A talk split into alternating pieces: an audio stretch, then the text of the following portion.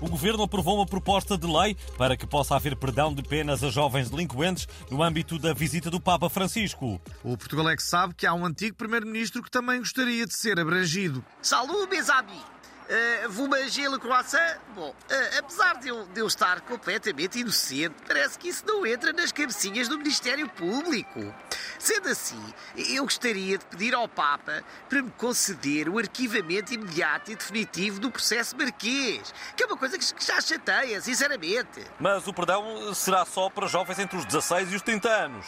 Ah, sim? Então, e não cabe nessa cabecinha que eu sou jovem de espírito e que os 65 são os novos 25 e eu quero mudar de vida, quero abrir uma reprografia para poder dedicar-me inteiramente à minha grande paixão, que são as fotocópias.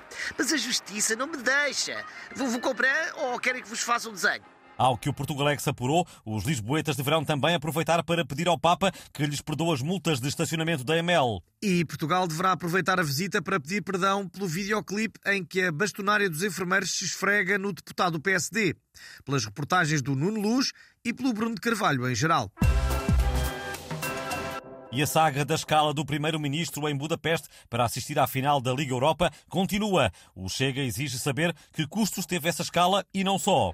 Há muita coisa por explicar. Por exemplo, o primeiro-ministro comeu alguma coisa durante a viagem de Falcon? Comeu cacauetes?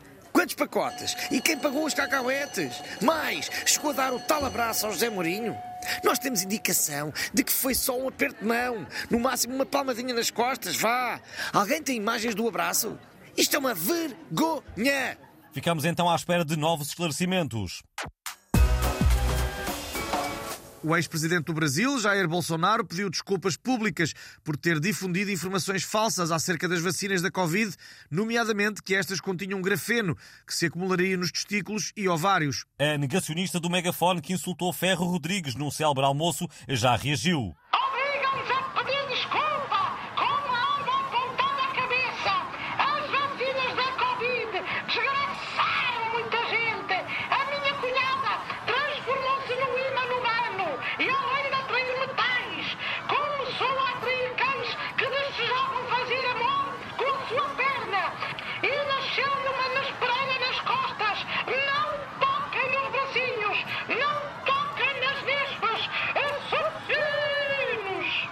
Ora, está uma boa questão para o polígrafo da SIC. Será que as vacinas da Covid eh, fazem crescer nespereiras nas costas?